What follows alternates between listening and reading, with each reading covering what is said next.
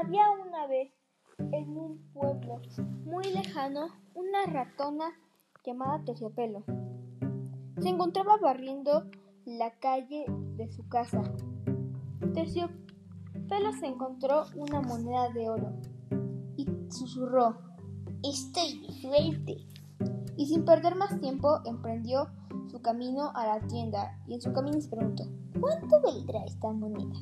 Terciopelo llegó a la tienda y buscó algo que le gustara. Luego de mucho tiempo de búsqueda se compró un moño y un ratón la vio y se enamoró. Terciopelo se fue y no contaba con que demasiados animales la habrían seguido. Entre ellos era un gato, un cerdo, un pato y el ratón.